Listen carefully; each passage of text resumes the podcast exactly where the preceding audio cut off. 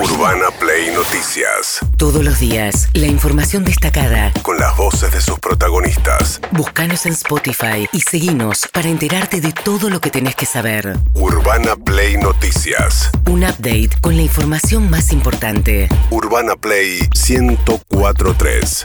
Una nueva experiencia. Bueno, eh, recalculando, yo llamaría esto que hizo Alberto Fernández el fin de semana cuando dio un reportaje de radio con el objetivo de tratar de bajar un poco los niveles de eh, fastidio que había generado él mismo en el gobierno de los Estados Unidos, no tanto por su gira a Rusia y a China, más allá que obviamente siempre despierta como la mirada de qué está pasando con estos movimientos para un país como Estados Unidos que busca ser el país de mayor influencia sobre la región, pero sobre todo porque él dijo, no, a mí Estados Unidos no me ayudó en nada, como diciendo que el, gobierno de Joe Biden no había hecho ningún esfuerzo para que Argentina pudiera eh, avanzar en la negociación con el Fondo Monetario Internacional. Alberto Fernández intentando decir, bueno, sí, en verdad no quise decir eso, escúchenlo el gobierno de Trump facilitó eh, con su voto en el fondo que se diera ese crédito. Como digo una cosa, digo la otra. Digo, así como Trump trabajó para, para favorecer al gobierno de Macri y darle un crédito que fue muy nocivo para la Argentina, también digo que en este momento el gobierno norteamericano, cuando llegó la hora de encontrar una solución o una, un comienzo de salida al problema, eh, acompañó con su voto. Bien, eh, intentando Alberto Fernández cerrar ese frente que él mismo había abierto con el gobierno de los Estados Unidos, que todavía va a ser decisivo en las negociaciones con el Fondo Monetario. Por otro lado, Alberto Fernández, pese a que viene el peronismo porteño, salió a defender la quita de los subsidios a los colectivos que transitan por la ciudad de Buenos Aires. En verdad el subsidio tiene que ser acá y en todo el país para las líneas de colectivo interjurisdiccionales. Ser autónomo también exige autofinanciarse. Pero le cuesta mucho entender esto a la, a la ciudad de Buenos Aires.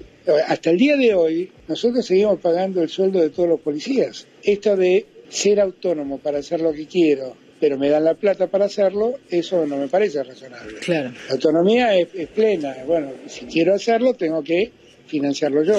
Hay que entender que, que es un tema que debemos debatir y debemos resolver con seriedad.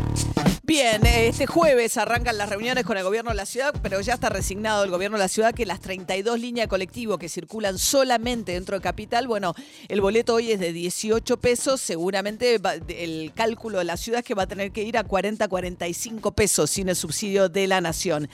Lo que pasa es que esta es una grieta que no es partidaria. Escuchen el posicionamiento de Gerardo Morales, gobernador de Jujuy, presidente de la Unión Cívica Radical y por supuesto forma parte junto con Horacio Rodríguez Larreta de Juntos por el Cambio.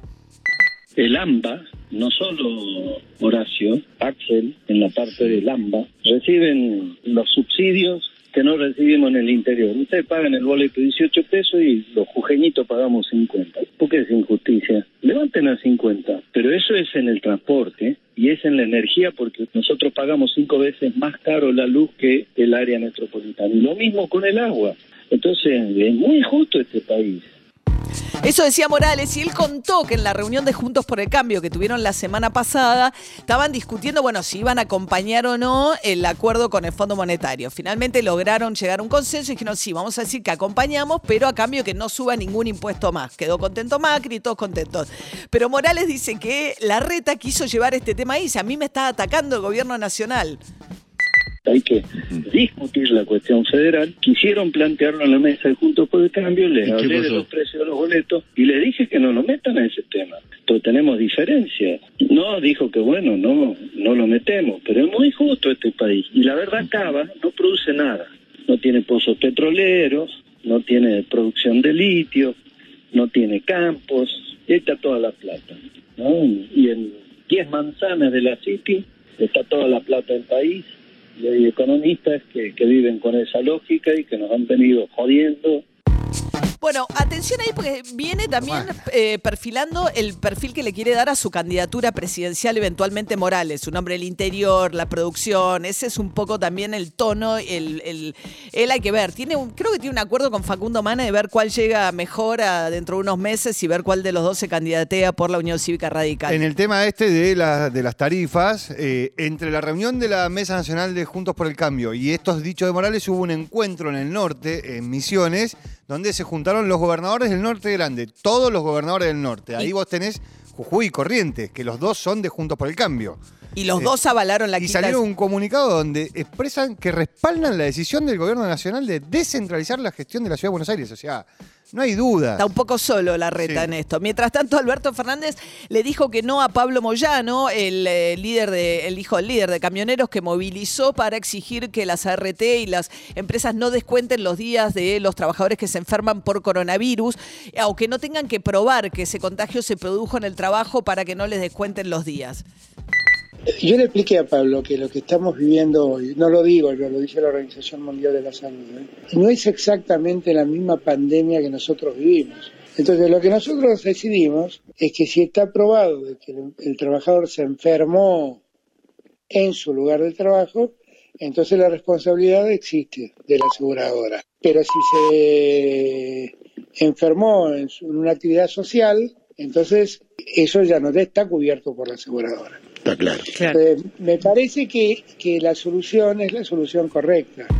Esa es una nota que dio Alberto Fernández eh, el sábado a la mañana en Radio 10 este, con Claudio, no Claudio, es Sergio Villarruel.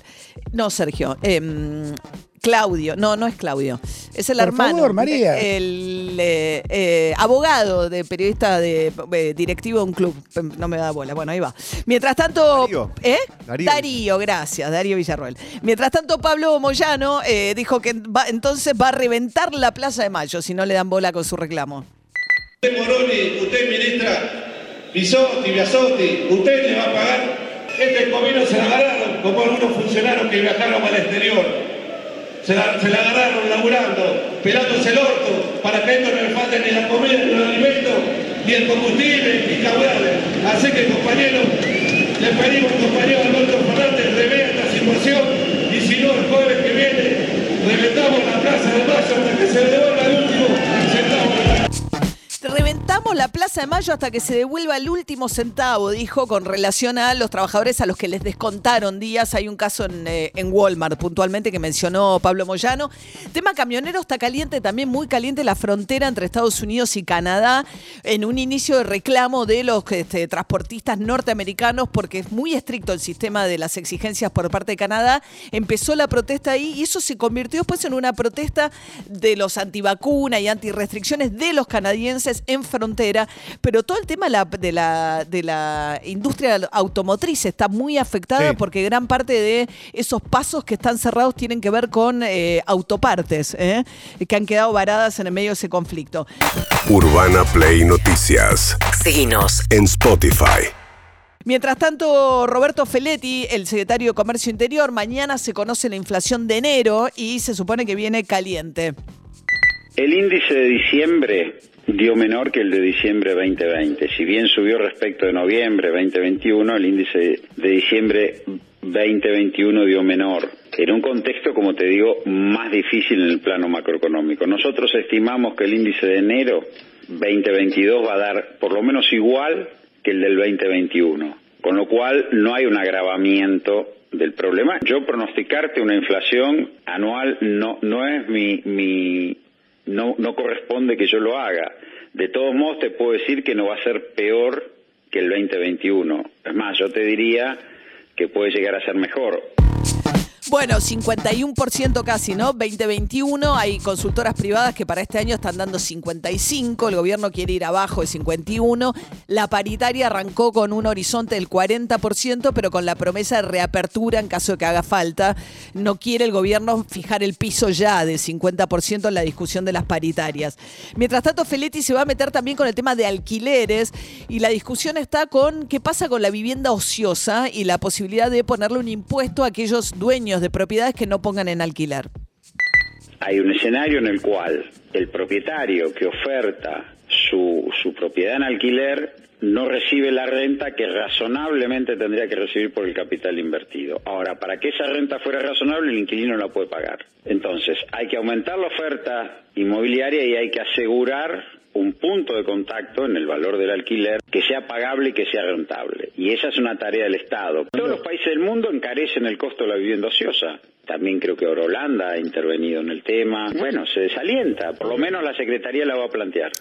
Bueno, después, aunque haya una ley nacional, cada distrito tiene su propia regulación sobre el tema, ¿no? Sí, Eh, a ver, es cierto que varios países del mundo cobran impuestos, obviamente, a la vivienda ociosa. La verdad. O que ponen un tope a lo que se puede aumentar alquileres. Claro, Hay sí. alquileres regulados en grandes ciudades como San Francisco, por ejemplo. Claro, bueno, pero la verdad es que para una, para una ley que implique un impuesto para la vivienda ociosa en la Argentina debería pasar por el Congreso y hoy esas posibilidades Imposible. son nulas. Imposible. Digo, lo va a usar para presionar, pero la verdad es que si alguien está pensando que le van a poner, que tiene un departamento para alquilar y lo tiene vacío y le van a poner un impuesto sobre eso, No va a pasar. no va a pasar. Mientras tanto, Alberto Fernández se metió con un conflicto que está caliente alrededor de un eh, empresario, un magnate norteamericano, o inglés creo que es, eh, Joe Louis, un íntimo amigo de Mauricio Inglés. Macri, inglés, que tiene una vivienda enorme y grandes extensiones de De tierras. origen en- inglés. en el sur, exacto, y que no permite, eh, por la cantidad de tierras que se compró, no hay un acceso a un lago, al lago escondido, hay una protesta muy motorizada por sectores de kirchnerismo, pero también es una demanda de los vecinos de la ciudad,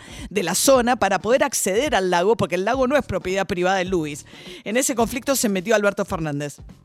Lo que hablaba con Arabela es que, hay que encontrar una solución. Arabela- Es que Arabela es la gobernadora de Río Negro. de nadie, es propiedad pública y por lo tanto hay que facilitar el acceso público al lago. Y la solución que proponen los dueños del campo no parece ser una solución razonable de ninguna manera. No. Lo que lo que hablamos es de ver de, de pensar en algún momento construir un, un camino que conduzca al lago y el dueño del campo está obligado a aceptarlo. Es como si para llegar a, a una playa en Mar del Plata yo me hubiera comprado muchísimas hectáreas y todo ese terreno no dejara pasar a nadie a la playa. No, estoy obligado porque la playa es pública, no es privada.